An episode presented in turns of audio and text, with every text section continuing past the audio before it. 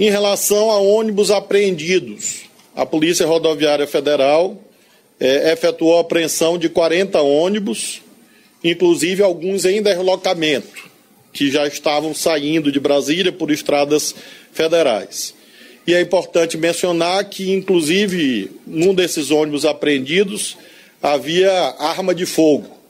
Sobre a realização de prisões. Nós tivemos ontem a realização de 209 é, prisões em flagrante. Esse número, claro, sempre é atualizado à luz das circunstâncias concretas.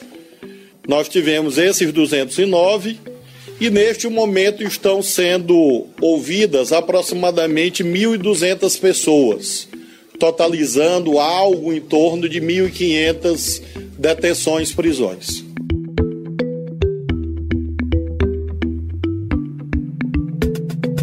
Esse é o saldo até agora das investigações resultantes do ato terrorista cometido por bolsonaristas neste domingo na Praça dos Três Poderes, segundo o ministro da Justiça e Segurança Pública, Flávio Dino.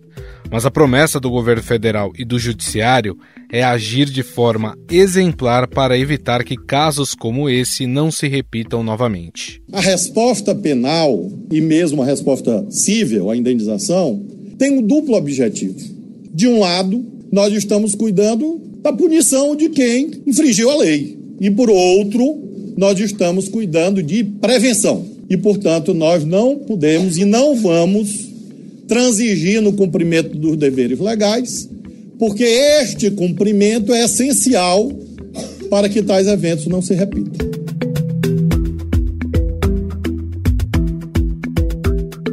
Na decisão do ministro do Supremo Tribunal Federal, Alexandre de Moraes, que afastou o governador do Distrito Federal Ibanês Rocha por omissão, o magistrado mandou intimar governadores, prefeitos e comandantes militares para a realização de diligências para identificar todos os extremistas que invadiram os prédios dos três poderes em Brasília.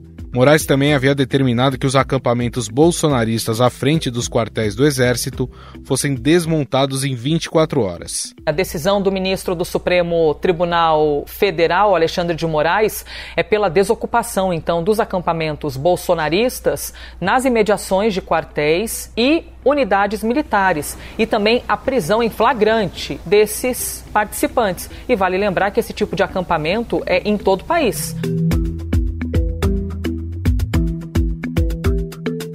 E isso foi feito. A Polícia Militar do Distrito Federal retirou os manifestantes do QG de Brasília, apontado como a incubadora dos atos antidemocráticos na capital federal. Mais de 1.200 pessoas que estavam no acampamento foram levadas para a Polícia Federal por participarem desses atos de vandalismo, segundo informações do Ministério da Justiça. Cerca de 40 ônibus já teriam deixado aqui o acampamento. Vai ser um trabalho demorado, já que a gente está falando de uma área bem grande, são muitas barracas. Se a gente está falando do efetivo aí de 1.200 pessoas, esse número ainda deve ser confirmado pelas forças de segurança, mas são muitas barracas.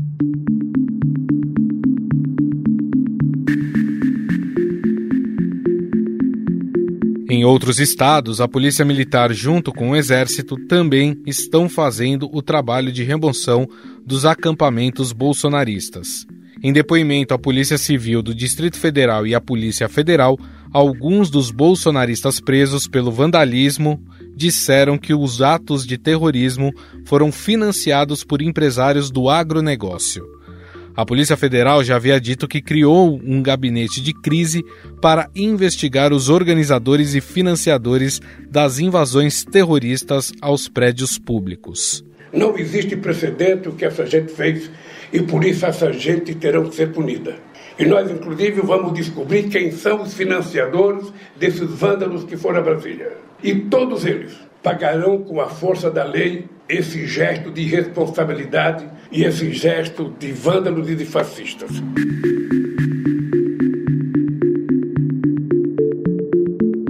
O Ministério da Justiça, a Procuradoria-Geral da República e o Ministério Público do Distrito Federal e Territórios criaram canais para receber denúncias e informações sobre os invasores e depredadores dos prédios públicos.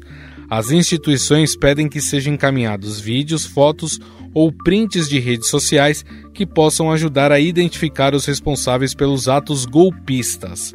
O e-mail é denúncia.mj.gov.br. Nós já recebemos 13 mil e-mails até o presente momento e há uma equipe fazendo a triagem para quê? Para que a responsabilidade penal vá além daqueles que estiveram presencialmente aqui na esplanada. Ou seja, que cheguemos aos financiadores, aos organizadores.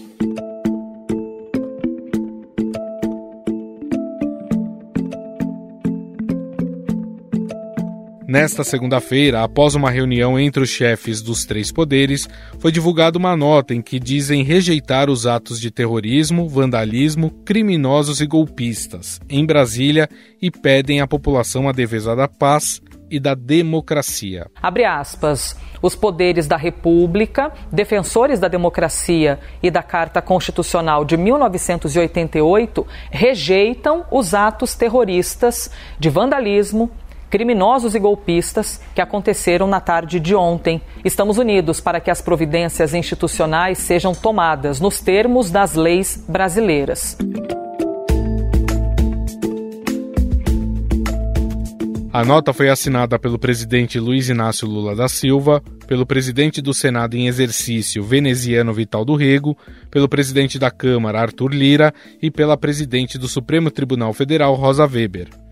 O líder do governo no Congresso Nacional, senador Randolph Rodrigues, afirmou que a comissão parlamentar de inquérito destinada a investigar os atos antidemocráticos de domingo já obteve o número mínimo de assinaturas para ser instaurada no Senado Federal. Uma proposta de instalação de comissão parlamentar de inquérito, subscrita pela senadora Soraya Tronic e que já alcançou o número exigido regimentalmente para sua instalação, só a partir do dia 1 de fevereiro, evidentemente, quando os novos e novas recém-eleitos estarão é, empossados. Este que acabou de falar é o presidente em exercício do Senado Federal, veneziano Vital do Rego. Em paralelo, movimentos sociais fizeram atos em defesa da democracia nesta segunda-feira. No final da noite, o presidente Lula fez uma reunião com todos os governadores de estado, ministros e representantes do judiciário para discutir ações que impeçam que atos como o de domingo se repitam. O presidente da Câmara dos Deputados, Arthur Lira, ressaltou que a Casa do Povo não vai se render aos vândalos. Para demonstrar que a Casa do Povo está unida em defesa de medidas duras para esse pequeno grupo radical que hostilizou as instituições e tentou deixar a democracia de cócoras ontem no Brasil. Não tem o nosso apoio, não terá o apoio da Casa do Povo, não terá apoio das instituições que cuidam e prezam pela democracia.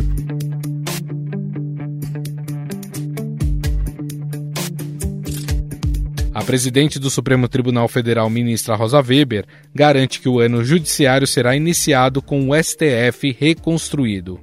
Mas eu quero assegurar a todos que nós vamos reconstruí-lo e que no dia 1 de fevereiro daremos, daremos início ao ano judiciário, né, como se impõe a um poder judiciário independente e guardião, no caso do Supremo Tribunal Federal, da nossa Constituição Federal. Mas o discurso mais forte veio do presidente Lula que acusou as forças de segurança do país de negligência. Todo mundo aqui acompanhou quantas vezes a Suprema Corte foi ofendida, quantas vezes a Justiça Eleitoral foi ofendida, quantas vezes foi ameaçado se invadir a Suprema Corte, porque a polícia de Brasília negligenciou a inteligência de Brasília negligenciou. Não é possível um movimento durar o tempo que eles duraram na porta dos quartéis se tiver financiamento. Afinal, esse ataque aos três poderes pode ser um divisor de águas em como a sociedade e até os políticos passarão a enxergar a extrema-direita? De que forma o governo federal, junto com o legislativo e o judiciário, devem agir para desarticular esses movimentos radicais. Sobre esse assunto, vamos conversar com a cientista política e doutora em ciência política pela USP, Camila Rocha.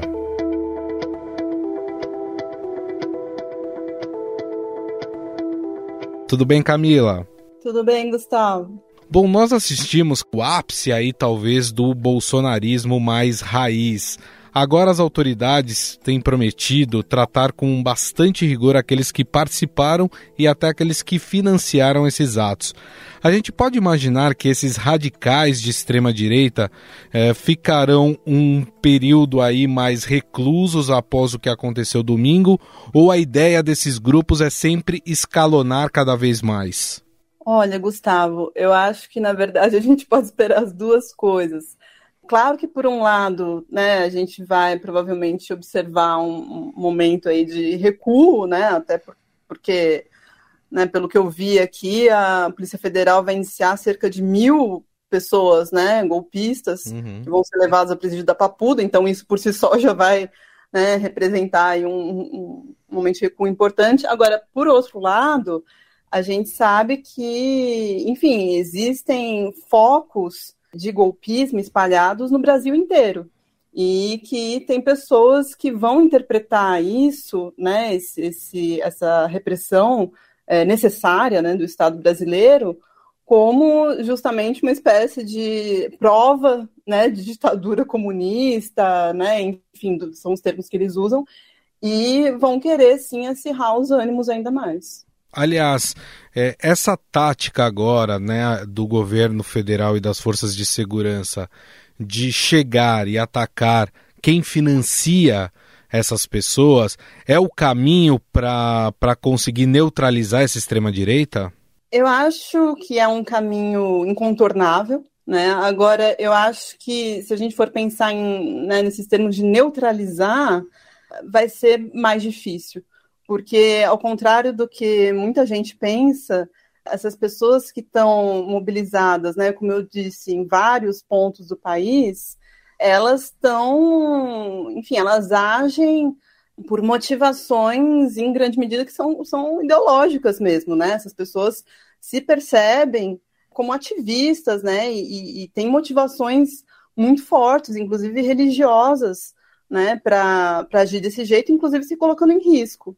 Né? Então, eu acho que, claro que vai sim ajudar, vai dificultar né, a ação dessas pessoas, mas eu acho que é, impedir completamente vai ser mais difícil. Eu falei do, dos financiadores, né? Qual a importância nesse momento do desmonte dos acampamentos bolsonaristas pelo Brasil, né? Aqueles que estavam na frente dos quartéis.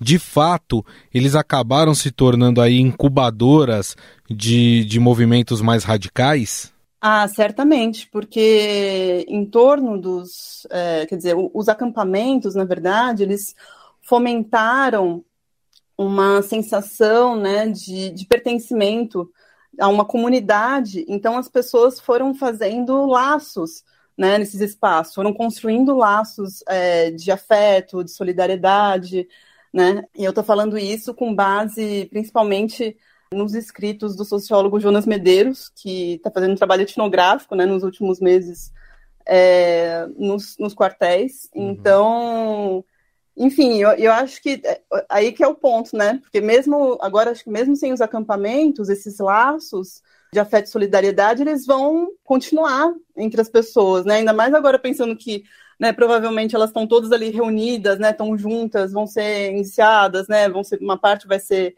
enfim, vão, vão ser presas. Então, isso tudo reforça essa coesão de grupo entre as pessoas, né? Uhum. E, e esse ataque a, aos três poderes, ele pode acabar sendo um divisor de águas aqui na nossa sociedade quando a gente pensa na, na extrema direita, porque até os políticos, não só aquelas pessoas que estão no mesmo campo ideológico, mas que são mais moderadas, e até políticos, né, que, que que nutrem alguma simpatia por esse, por esse campo ideológico, eles vão passar a enxergar diferente esses radicais é, e até, é, de certa forma, afastá-los ali para não contaminar esse campo ideológico da direita? Ah, certamente, Gustavo, porque inclusive como né, já foi, já saiu, foi publicada uma pesquisa que a, a Quest fez é, nas redes sociais, né, logo após a, a invasão é, da Praça dos Três Poderes, e a pesquisa indicava que 90% dos, é, dos respondentes era, enfim, completamente desfavorável né, ao, ao que tinha ocorrido, e, e só 10% que, enfim, tinham né, acompanhado a, a, o evento com, com, uma certa euforia, né, algum tipo de satisfação. Né? Então, quer dizer, 90% é muita gente. Então, o sentimento predominante na sociedade brasileira é muito contrário ao que aconteceu. Então, com certeza, a maior parte dos políticos vão, vão querer mesmo se afastar. Agora, por outro lado, esses 10% são, são preocupantes, né? Porque mostra que, de fato, existe aí uma parcela bastante razoável da população brasileira que viu tudo isso com bons olhos, né? E de certa forma, as punições que, que vão começar a ser aplicadas a essas pessoas, elas terão que ser exemplares para que desencoraje novos movimentos desse tipo. Se fala aí em penas de até 15, 20 anos de prisão, né, juntando todos os crimes que foram cometidos. Tem também a questão de multas, de indenização pelos danos causados, que podem chegar aí na casa dos milhões. É, esse tipo de punição mais rígida, mais forte, ela ajuda a desencorajar esses movimentos? Eu imagino que uma responsabilização adequada, né, seja é, em termos de né, anos, de, enfim, as penas né, de, de reclusão, é, seja em relação ao ressarcimento econômico né, dos danos é, provocados, com certeza vai, vai afastar muita gente que eventualmente integraria esse tipo de movimento, né, que vai pensar duas vezes antes de fazê-lo, porque se a gente for pensar que, por exemplo, né, as pessoas é, que estavam ali no momento do daquele quebra-quebra todo, né? E, é, enfim, fazendo selfies e compartilhando vídeos, né? Sem a menor preocupação de que aquelas imagens pudessem ser utilizadas posteriormente para incriminá-las. Né, eu acho que esse tipo de, de coisa provavelmente não, né, não vai mais acontecer, não vai mais ser possível. A, a repercussão negativa né, do, dos atos terroristas que aconteceram domingo em Brasília pode significar de alguma forma o fim do que a gente passou a conhecer como bolsonarismo? Ou seja, as pessoas vão fugir desse rótulo? Olha, Gustavo, essa é uma pergunta difícil de responder, mas eu diria que o fim não. Até porque, né, como eu falei, quer dizer, a, a, né, logo depois do, da invasão, né, da, dessa insurreição golpista, é, 10% né, dos respondentes da pesquisa da Quest disseram que né, viam aquilo com bons olhos. Então, quer dizer, talvez o que a gente observe, na verdade, vai ser uma radicalização é, muito mais intensa do bolsonarismo, só que, é, quer dizer, vai ficar reduzida a uma parcela muito pequena né, da população. Pequena, mas é, relevante. Agora, esse é um problema, né? Esse problema da extrema direita, da radicalização da política, não é um problema só nosso, né? A gente vem acompanhando aí ao longo dos anos o que aconteceu nos Estados Unidos, por exemplo, com os trampistas. Tivemos também recentemente uma prisão em massa na Alemanha de um movimento de extrema direita que que estava planejando dar um golpe de Estado. Por que o crescimento é, desses movimentos mais radicais pelo mundo? O que, que aconteceu para que esses é, movimentos eles, eles surgissem é, e, e tivessem um espaço tão grande como eles estão tendo agora? Em grande medida a gente sabe, né, que a, a coincidência da popularização, da massificação, né, de redes sociais com, enfim, a ocupação do poder pela esquerda, né, ou pelo menos por partidos social-democratas, eh, em muitos países foi, vamos dizer, o que, eh, né, o combustível para que vários né, grupos, enfim, lideranças passassem a, enfim, a fortalecer né, esses movimentos de, de extrema direita. Agora, eu acho que a gente tem que olhar sempre, né, com certeza, obviamente, existem conexões, sim, entre os movimentos e entre essas lideranças, né, no âmbito internacional, isso é um fato.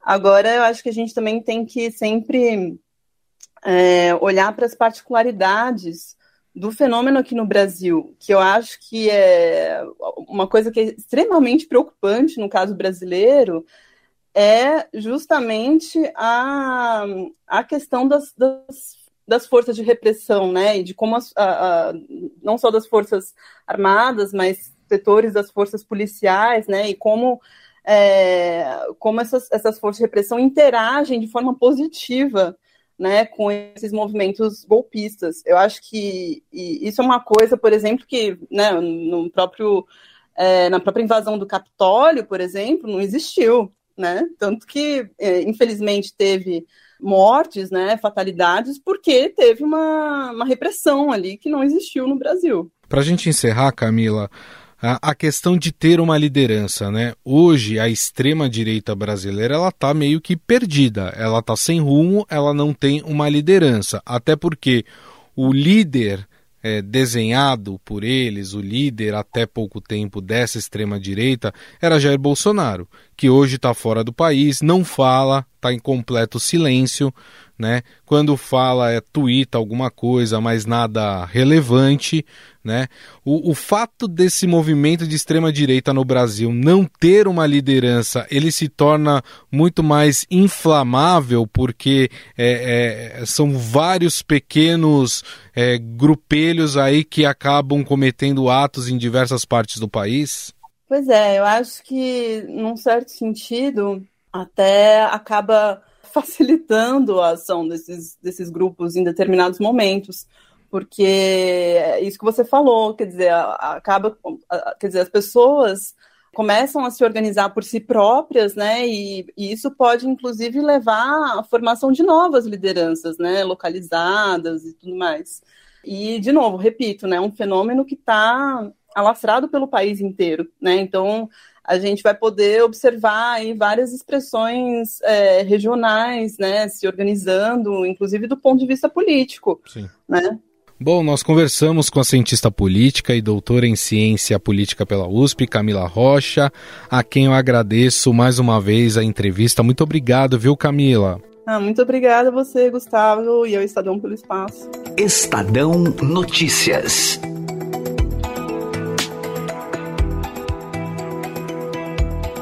O Estado Notícias desta terça-feira vai ficando por aqui. Contou com a apresentação minha, Gustavo Lopes, o roteiro, produção e edição são minhas, de Jefferson Perleberg e Gabriela Forte. A montagem é de Moacir Biasi. Mande seu comentário e sugestão para o nosso e-mail podcast@estadão.com. Um abraço e até mais.